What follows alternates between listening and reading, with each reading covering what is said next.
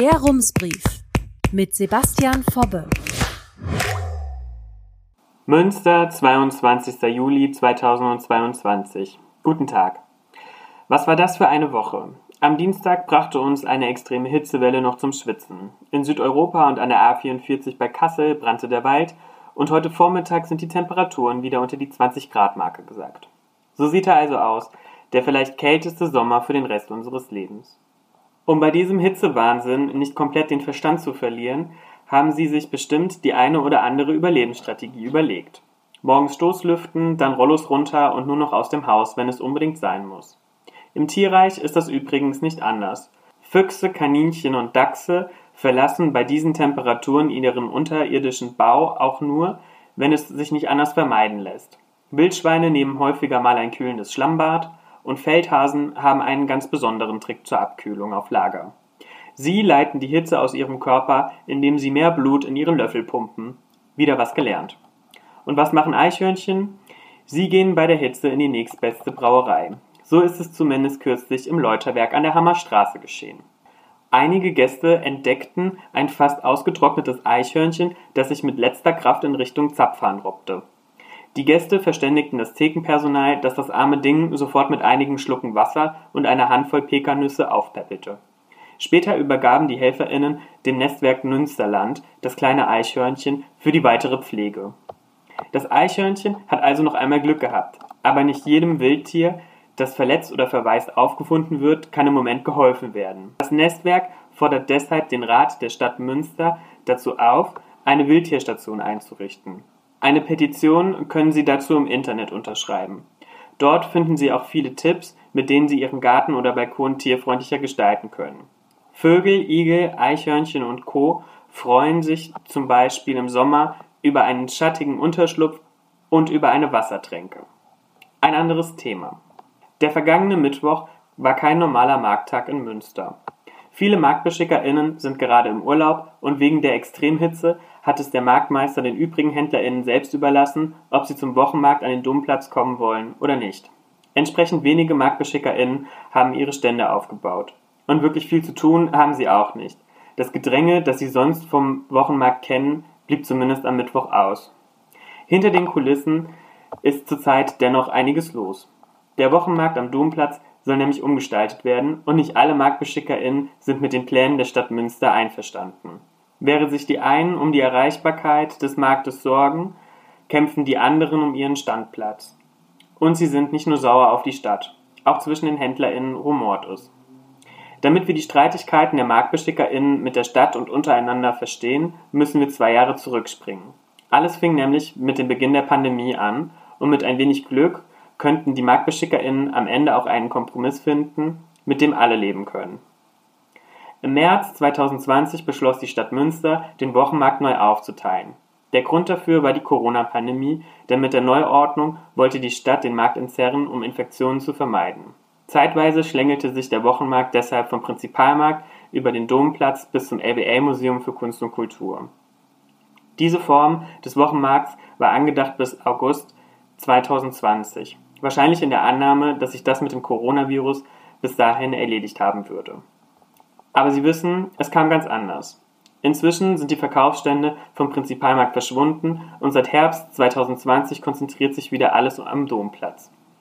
Allerdings ist auch die jetzige Aufteilung etwas luftiger als die alte. An der Westseite des Paulusdoms stehen die BlumenhändlerInnen auf dem alten Beschickerparkplatz, die Imbissbuden haben sich auf dem von der Stadt angemieteten Westfalenfleißparkplatz gegenüber vom Landesmuseum eingerichtet und auf den Anwohnerparkplätzen zwischen Bezirksregierung und der Kardinal von Galen Skulptur haben sieben Stände ihren Platz gefunden. Wenn es nach dem Ordnungsamt geht, sollen diese Stände jetzt weg.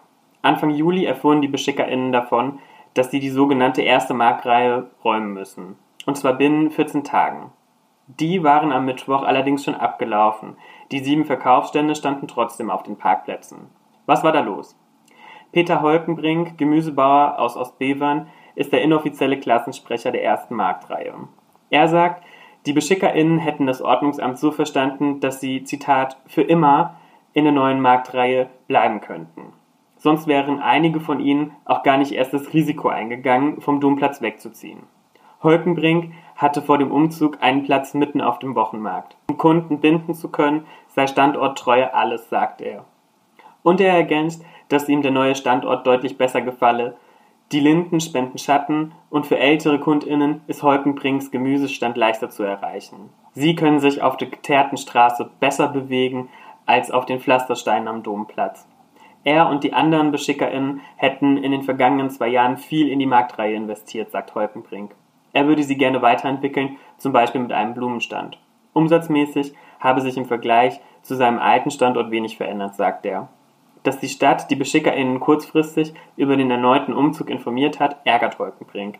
Zwei Wochen seien zu wenig Zeit, um die KundInnen auf den Standortwechsel vorzubereiten. Wie sieht die Stadt die Sache?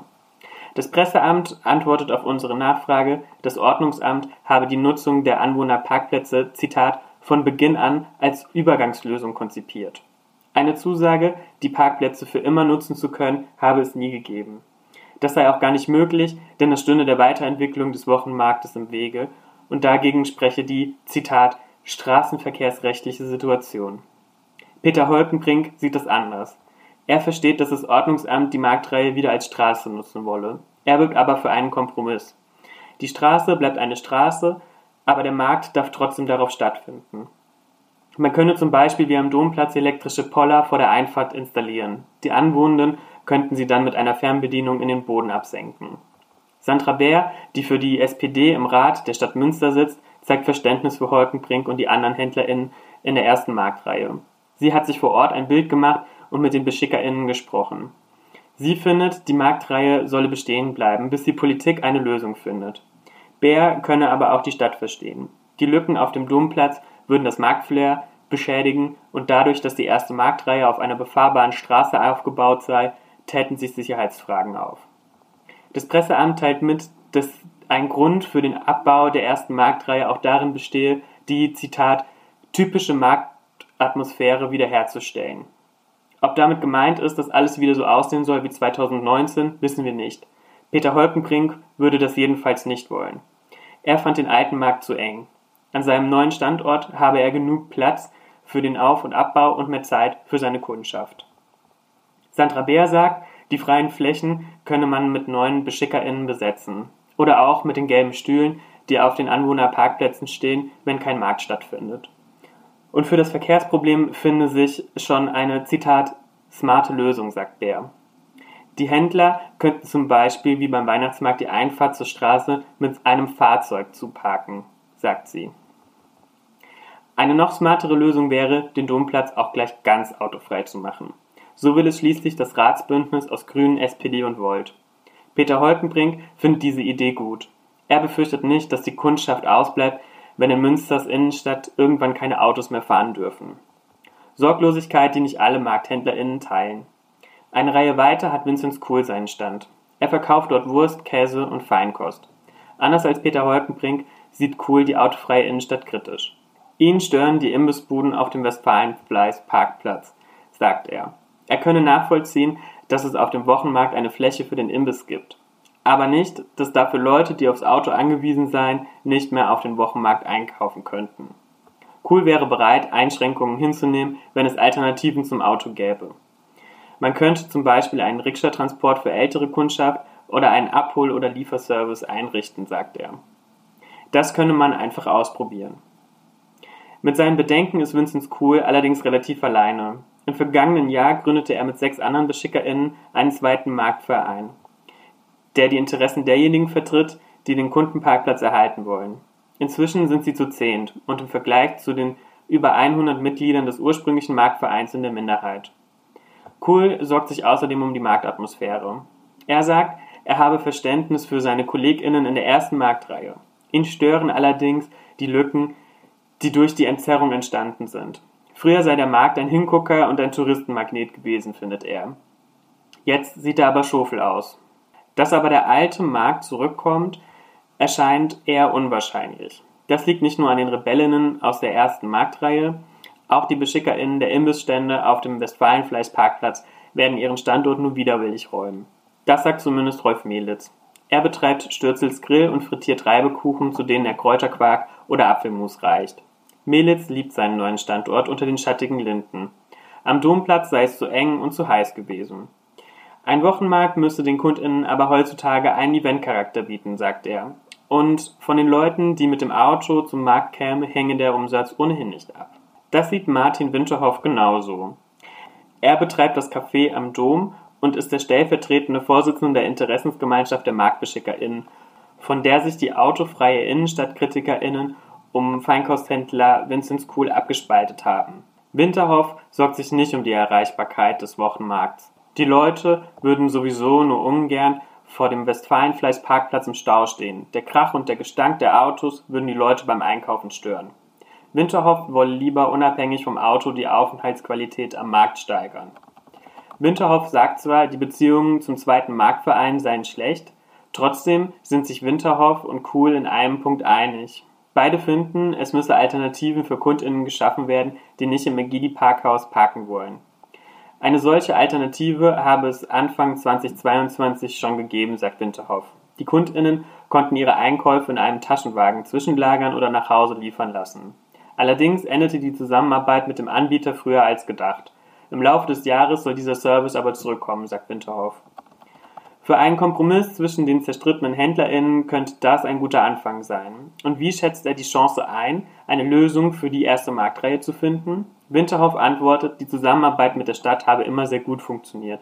Die Interessensgemeinschaft der MarktbeschickerInnen habe mehrfach nachgefragt, ob die Reihe erhalten bleiben könnte. Umso erstaunter sei man gewesen, als es geheißen habe, die Marktreihe müsse binnen 14 Tage verschwinden.